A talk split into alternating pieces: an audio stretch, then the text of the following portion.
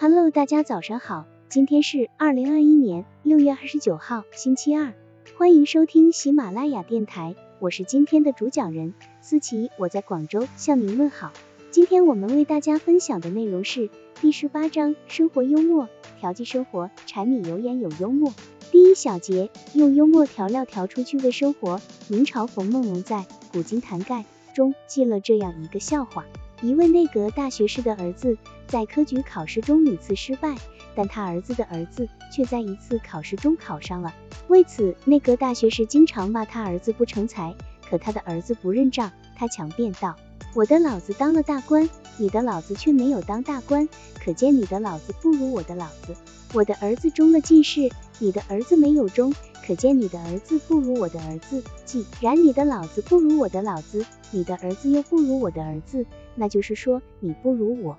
你凭什么说我不孝、不成才呢？看来这位内阁大学士的儿子虽不成才，却善幽默，理虽歪而言颇巧，所以把他的老子也逗得发笑，不再责备这个不成才的宝贝儿子了。幽默是生活中的阳光，有光芒的地方就不会出现沉重的阴霾。幽默的生活态度能够让生活与沮丧隔绝，幽默的沟通让你的人生不再寂寞，让你在言语的欢快中充满了淡定的智慧。国外一著名主持人主持过一场晚会，这场晚会并没有其他项目，只是主持人和协助他主持晚会的几个文艺界著名人士在台上进行幽默机智的问答。而台下的观众始终兴致盎然，笑声、喝彩声不断，气氛十分热烈。下面是主持人与著名影星雷利的一段对答。鬓发斑白的影坛老将雷利，拄着拐杖，步履蹒跚的走上台来，很艰难的在台上就坐。看到这样一个老人，让人很自然的为他的身体担心，所以主持人开口问道：“你还经常去看医生？”“是的，常去看。”“为什么？”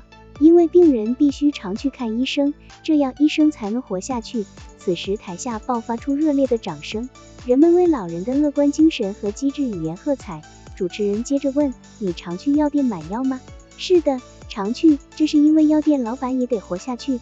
台下又一阵掌声。“你常吃药吗？”“不，我常把药扔掉，因为我也要活下去。”幽默让你实话巧说，坏话好说。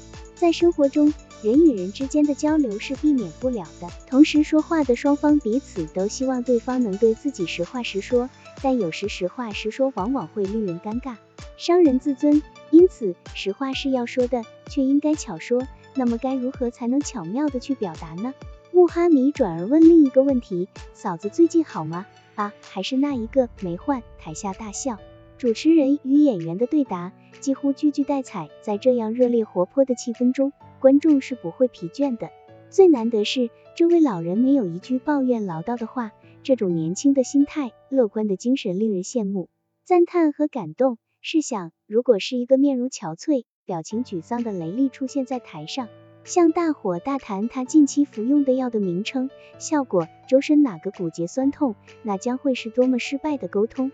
拉布曾经这样感慨过。幽默是生活波涛中的救生圈，幽默的口才具有惠己悦人的神奇功效，在任何场合，拥有幽默口才的人总会赢得他人的好感，获得众多的支持和理解，总会给生活带来更多的温暖与笑声。